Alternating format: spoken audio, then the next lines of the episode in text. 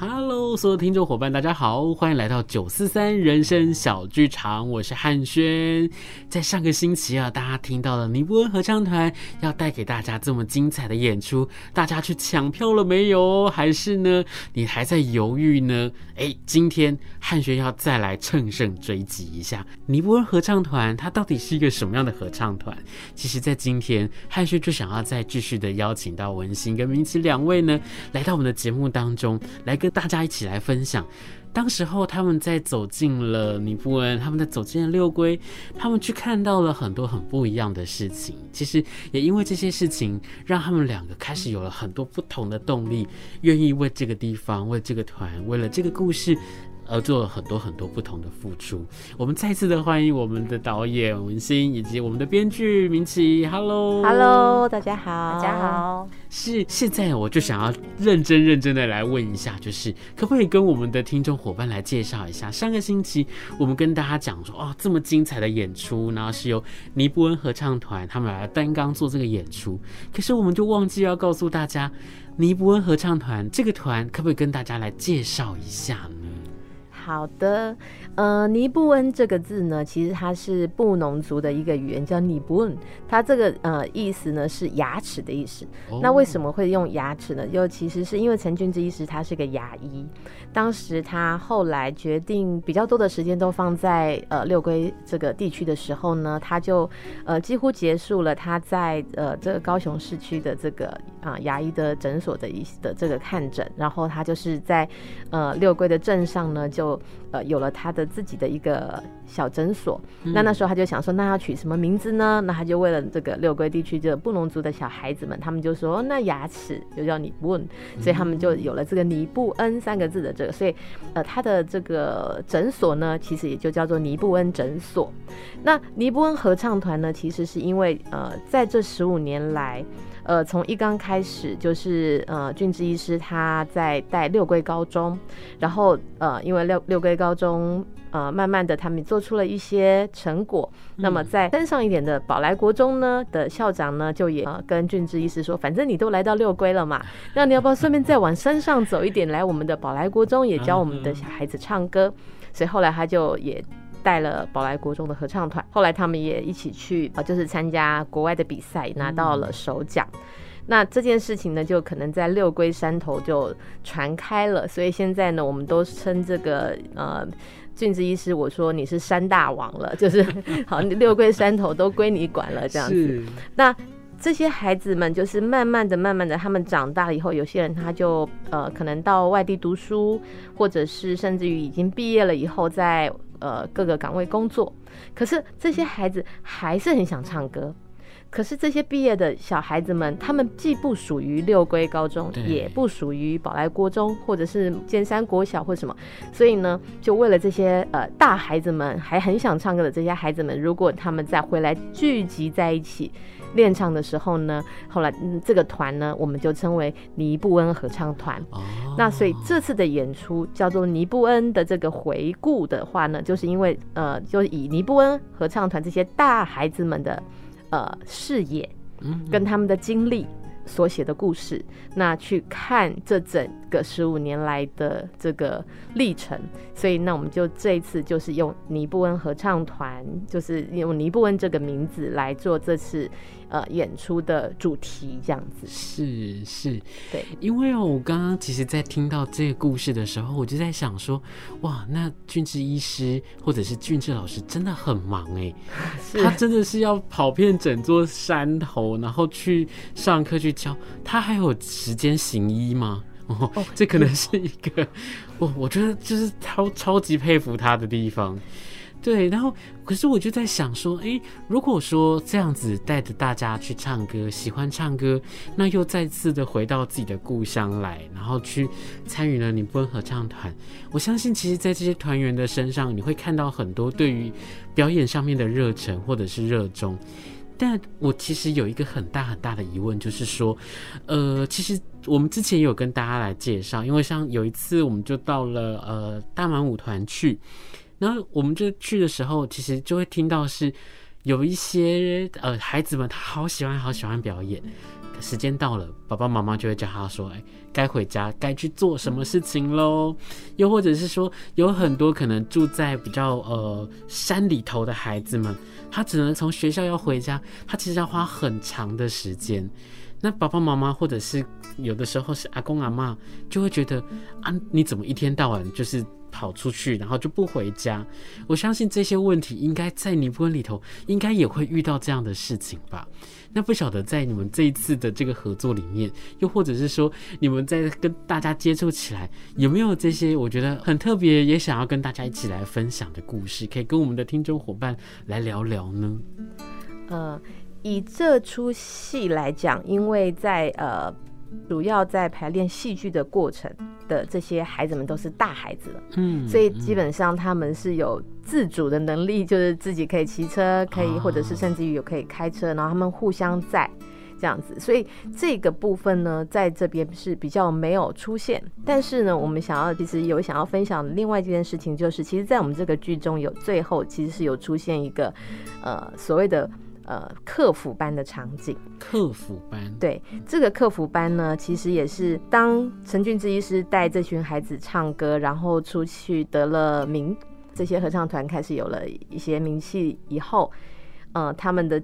可能在出国的时候，他们的视野变得不同。嗯，可是俊志医师回来就他在思考的一个点就是说，那这些孩子就算是他在国外得了名又怎么样呢？呃，他们每一次得了名又怎么样呢？这对他的未来的人生有没有什么其他的帮助呢？嗯呃，他在思考这个事情的时候呢，就是因为在这个当中，可能有些孩子可能也会在出国的这些过程当中开始思考他的人生未来可能可以怎么样，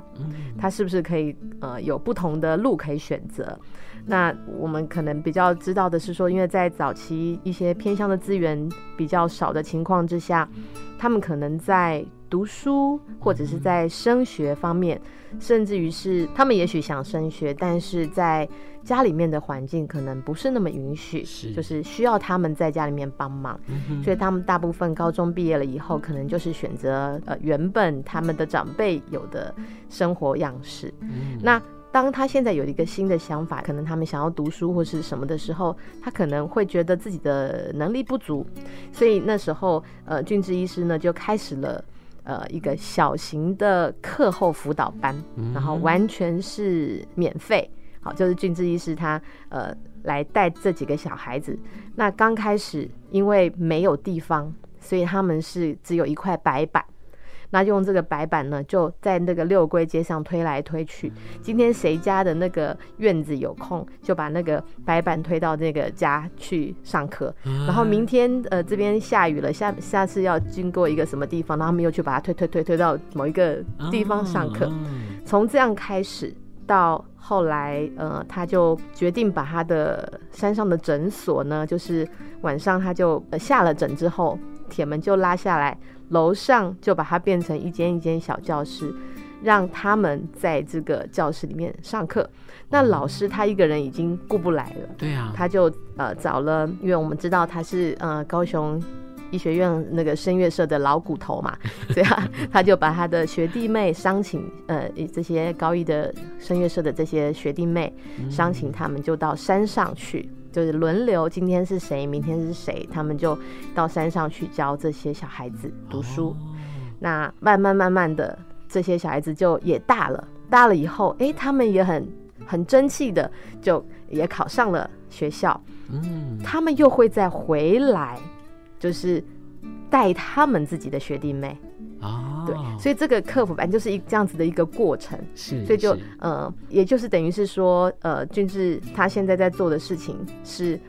除了带他们唱歌以外，也注重他们的品格教育，嗯、也注重他们的这个学业上面的教育。那可是因为这些小孩子呢，他们可能都来自各个不同的山头，是，对，所以那怎么办呢？每次那个客服班结束的时候，都已经八点半九点了，他们。家长要接送其实是很辛苦的，所以一刚开始当然一定会碰到家长觉得不要去上啦，好，或者是说今天我们有什么活动的时候，我们村落有什么活动，小孩子就不要去啦，或者是觉得说这样子真的，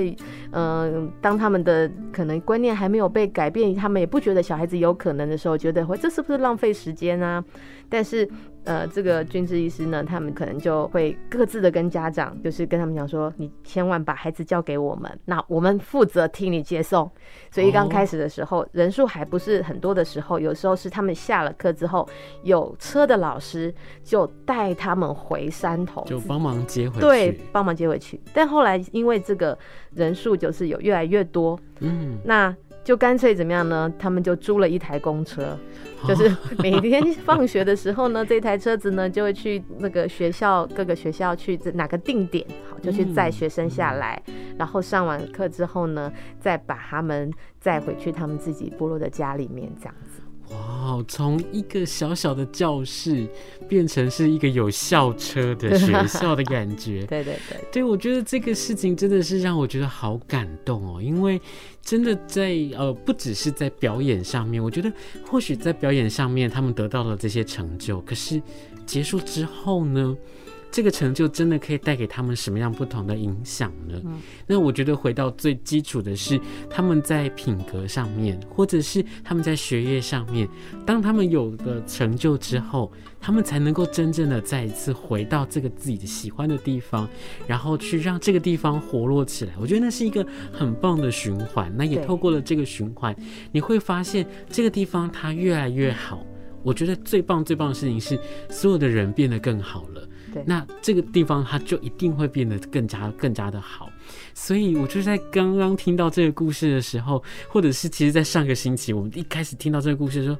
不行，我一定要再再邀请两位再来访问一下。我一定想要把这些故事再跟更多更多的听众朋友一起来分享，因为我觉得其实，在我们的生活当中，或许去看一场演出，那是一件很简单的事情；又或者是你去学习一件事情，它可能很方便。但是对于居住在比较偏远地方的朋友们，又或者是说，其实，在环境没有这么样的良善，不管是在家庭的环境，又或者是在整个社区，在整个城市城乡之间的那个差距的那个环境，没有这么完善的这些地方里头，你真的无法想象这些啊什么这些问号、这些惊叹号会出现在我们的生活当中。所以，为什么今天我也要把名奇也熬过来，再继续来问一次的原因，是因为在。写这个回的这个剧本的时候，我相信在做这些田野调查的时候，你一定也听到、看到，或者是感受到很多不同的故事。要不然剧本怎么写得出来，对不对？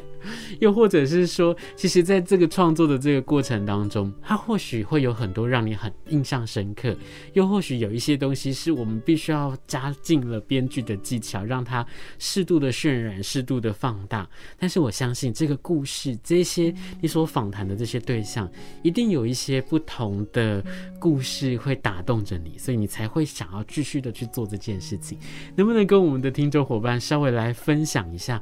其实，在做填调的时候，第一件让我觉得很不可思议的事情，就是，呃，居然现在呃，平地跟都市，照怎么说呢？我以为就是现在已经不会分得这么开了，或者是不会再呃有一些差别看待的事情发生。但是，呃，可能我听到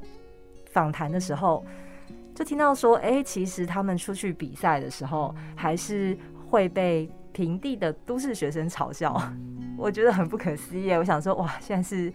民国几年了，怎么还会发生这种事情？听起来很不像在台湾。哦、呃，或者是他们，嗯、呃，可能就会听到说，哦，他们这次出去比合唱比赛，然后又被哪个学校的学生说，你们怎么光脚？你们为什么没有穿鞋？你们怎么声音这么直？之诸如此类的，就觉得哇哦，就是原来这还存在啊，所以当然也有把它写进去而已。就是原来我们人对于跟自己不一样的人事物，即使是在台湾，还是会有这么大眼光的差别看待。我真的觉得让我有点震撼。然后再来是，我觉得他们很迷人的地方是，他们其实自己真的就很像一个家庭，然后可能彼此来自不同的家庭，甚至不同的部落、不同的学校。可是你在尼泊尔里面，他们就是，比方说他们唱歌，然后他们都不会看谱，然后有的时候。听说君子学长初期都是还是带那种格力果圣歌拉丁文，谁会唱？对，就是他们怎么唱呢？他们就是用卡拉 OK 式教学法，大的先学会，然后唱给小的听。然后我们去的时候，其实他们也在准备某一场表演，然后也在练习。我就是亲眼看到。就是可能他们就一群人围着桌子在练习，然后其中一个可能是学姐，就轻轻的靠在学妹的耳边，然后唱给她听，帮助她练然后另外就是在参观呃尼泊恩学堂那个。透天的教室的时候，那其实是里面一个才高二的学生带我们参观的，然后他其实都非常清楚每一间教室师资的安排。那我就问他说：“那你将来就是想要考什么学校啊？”然后他就非常充满了希望跟热情的说：“他要考高一牙医系，就是俊志学长的学系这样子。”我就觉得说，而且其实那个时候也有俊志学长十五年前的学生，现在已经回来客服班当客服班的老师，嗯，然后我觉得就是其实他们里面真的形成了一个蛮好的正面循环，就是学生都觉得未来是有各种可能的，就是是什么都有可能发生，并不会被局限在山上，而是可以有各种各样的发生。而且这个想要当就是学长学妹的，就是高二女学生，她说她当了牙医之后呢，她也想要再回来山上帮助家里，然后。帮助自己的邻里呀，我就觉得其实真的是蛮感动的。嗯嗯，我相信其实在这个访谈的这个过程当中，你一定会看到很多让你很惊讶的事情，甚至是其实刚刚你在讲的时候都想说，哈。真的吗？有可能吗？怎么会有这样子的呃疑问，或者是有这样的声音会出现？还真的就是有。比如说说像我自己，我在自己教学的那个环境跟现场当中，我自己也遇过，是他可能就是隔代教养，然后这个孩子他真的就是被其他的老师讨厌到说，哦，这个就是一个冥顽不灵，然后就是听到他的名字我就头痛的这个人。然后呢，有一天他就看到我们在做表演。那在表演的时候，我就告诉他说，我表演的初衷是什么？我想要怎么样去做这些事情？其实我想要让更多人看到，在生活当中好的那一面，或者是充满了爱的那一面。那我们可能常常在舞台上面演出跟家庭有关系的故事，跟呃情感有关系的故事。他在看完之后，他觉得嗯有一点打动他了。后来他就带着他的阿公阿嬷来看戏，看完之后，阿公阿嬷去鼓励他说：“哎、”林杰老师美迈哦，林杰老师吼，就是他很认真去做这件事情，他可能就是可能赚不到什么钱呐吼，但是我觉得我赚到的是让这些家长们，他们可以真的相信我们在做一件好事。后来在二年级的时候，我又带到他们班上的表演的课程，他开始渐渐变得比较不一样。他从那个永远在边缘要睡觉打瞌睡的那个人，他渐渐的会比较靠近我一点点，或者是他愿意走进来参与。到后来三年级的时候，他告诉我说：“老师，我真的我想要改变，我想要改变成不一样的自己，我想要跟过去的自己说再见，然后我想要认真的去读书，我想要考大学。以前大家听到说他要考大学，大家都在笑他，因为怎么可能呢？你那么就是看起来就是一个呃冥顽不灵，然后就是很皮很皮的一个人，然后老师看到他就是那种唉，这个没有救的这种孩子。”结果后来在他呃毕业之前，他就开始跟我说：“哎，老师老师，你可不可以就是平常哦，就下课之前啊，你可以帮我看一下我的表演吗？然后我要准备要去考试，我要去考面试什么的。”后来他用非常非常棒的成绩考上了国立的表演相关的大学，然后我就觉得。从那个看起来很夸张的学生，到后来他真的接触到了表演，他真的认识到了什么是表演，然后认识了表演跟自己的生活当中这些情感有什么关系的时候，他去改变了跟家庭的关系，去改变了他跟同学的关系，最重要的是他改变了他跟自己，别人帮他贴上的标签。隔代教养就等于是啊，你一定就是阿公阿妈也不会教你啊，然后你阿公阿妈也管不住你，所以你就必须要怎么样怎么样。可是他想要改变这件事情，然后我就想，这样的一个故事，这样的一个心情，它发生在都市里头，哎，那更何况是我们在说的偏乡。真的，我觉得在这样的一个环境里头，真的有一群人在做这件很棒的事情，他才能够让。这个善继续的循环下去。我们再一次跟大家来宣传一下我们演出的时间地点，好不好？好，我们这场演出在九月九日的下午三点，然后会在魏武营的音乐厅来做演出。呃，我想呢，在接下来我想要就是。请两位哦，就是稍微跟我们的听众伙伴来透露一下，我们在这次演出的这个过程当中啊，因为其实刚刚我们听到了在呃这里的故事之后呢，我们在看的时候，其实我们应该会用另外一种。不同的角度来看这个故事，那有没有哪一些你们觉得是很特别的地方，或者是我们所谓的亮点，可以偷偷的透露给我们的听众伙伴，稍微来留意一下、注意一下。然后我们在看戏的过程当中，这么精彩的演出，哎，我还记得我要看哪一个点，比如说哪一首歌，或者是哪一个故事，可以跟我们稍微来透露一下吗？嗯，我觉得这一次可能有一点不一样的是，我们其实呃有把整个。剧跟区块分出来，就是好像感觉上就是下舞台是戏剧的层面，然后上舞台是合唱这样。但是我们这次其实是有让合唱团的这些大团的团员，虽然他们没有台词，也不算是哦，就是好像是角色，但是他们却是要一起在这个里面。当他听到前面的角色有什么话语的时候，他们是要有反应的，所以他们也会一同参与戏剧的演出。虽然他们可能没有对话，然后虽然他们可能最主要的功能是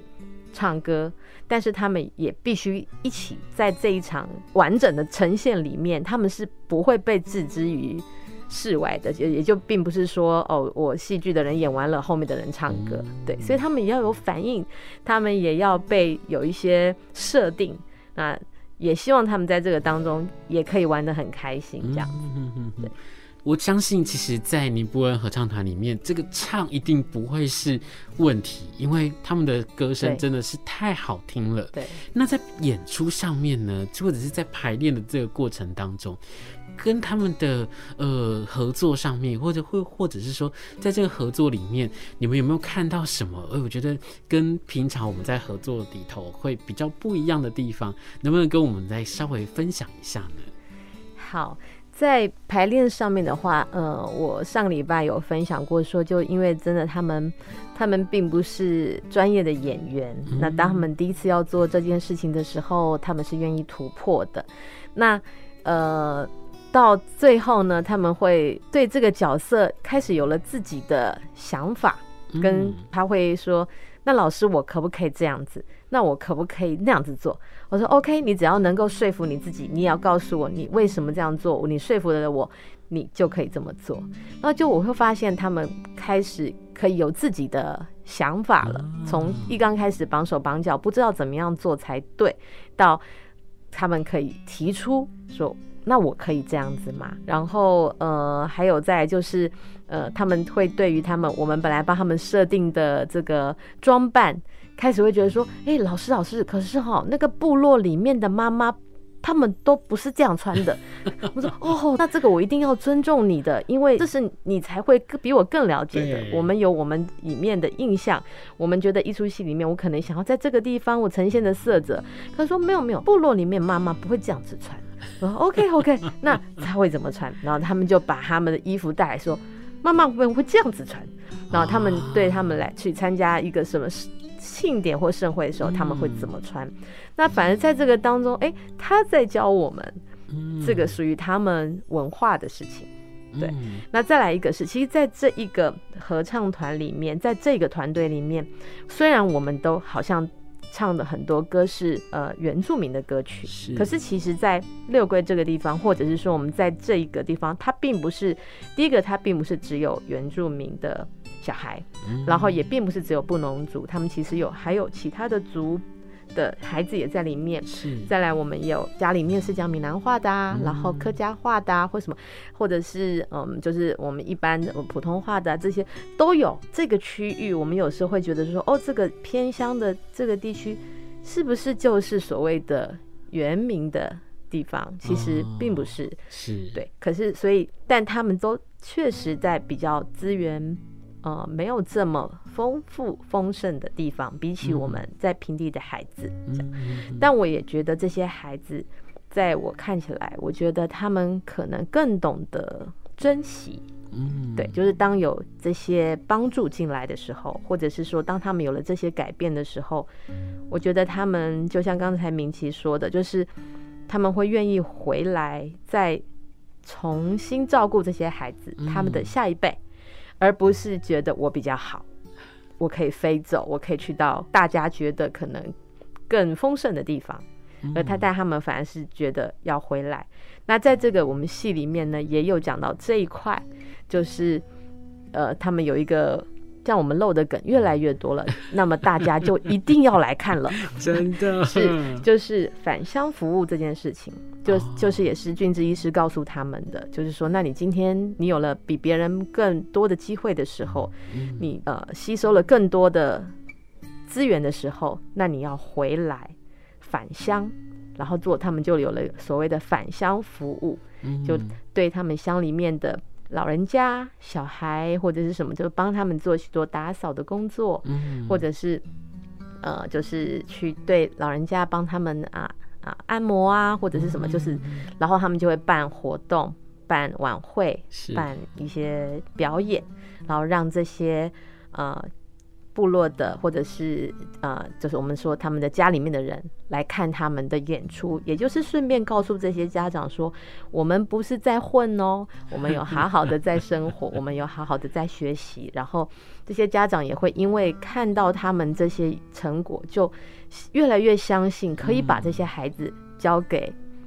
呃陈医师他们的团队。是，对对对，是。刚刚老师文信老师在讲的时候，我就想到说，其实。呃，剧里面有一个片段呈现他们为什么会开始唱原住民的歌曲，因为前面有讲到说，其实军事学长刚开始的时候都是带比较。一般的合唱曲目嘛，从《格力国圣歌》开始，然后外文歌，然后访谈的时候，学生都表示不会英文，就是一句可能就要模仿个好几次。那他们为什么后来就是会开始唱原住民的歌曲？是因为呃有一次他们练唱中间休息的时候，然后有学生自己在哼布农族的古调，对他们来说，就是这就是奶奶。小时候在家里平常就会哼唱的歌曲，他们不知道那是什么古调，就是常常听到的曲子，熟悉的曲子。然后是因为俊志学长听到之后觉得哦很好听，然后觉得想要拿来合唱团里面唱，所以他们刚开始的时候也是学生哼。然后自己配合音，然后学生会打鼓、会会吉他、会乐器，就这么来了。然后后来比较后面的时候，才做了比较专业一点的编曲跟整理，然后出来比赛这样子。所以，呃，我有访问学生，学生自己也说，他觉得一开始的时候觉得好像没有什么常见的东西，竟然可以受到世界舞台的肯定，对他们来说也是一个蛮特别的意义。是哇，我觉得今天的这些访问真的是让我们更加更加的靠近，不只是我们在城市跟偏乡之间的靠近，更让很多很多不同，比如说我们刚刚讲到说不同的。族群吗？然后或者是说，不跟家人之间、跟朋友之间、跟我身边的伙伴之间，我们因为了音乐，因为了尼布恩，因为了陈医师，让我们彼此都更加的靠近。那我觉得今天真的很感谢两位又再一次的来到我们的节目当中，跟我们分享了这么多的故事。那真的也欢迎大家在九月九号在魏武营的音乐厅，让我们用回的这出戏一起更加更加的靠近。那今天真的再一次的要谢谢两位来到我们的节目里头，跟我们分享了这么棒、这么精彩的故事，谢谢你们，谢谢。是我们是九四三人生小剧场，我们下次见喽，拜拜。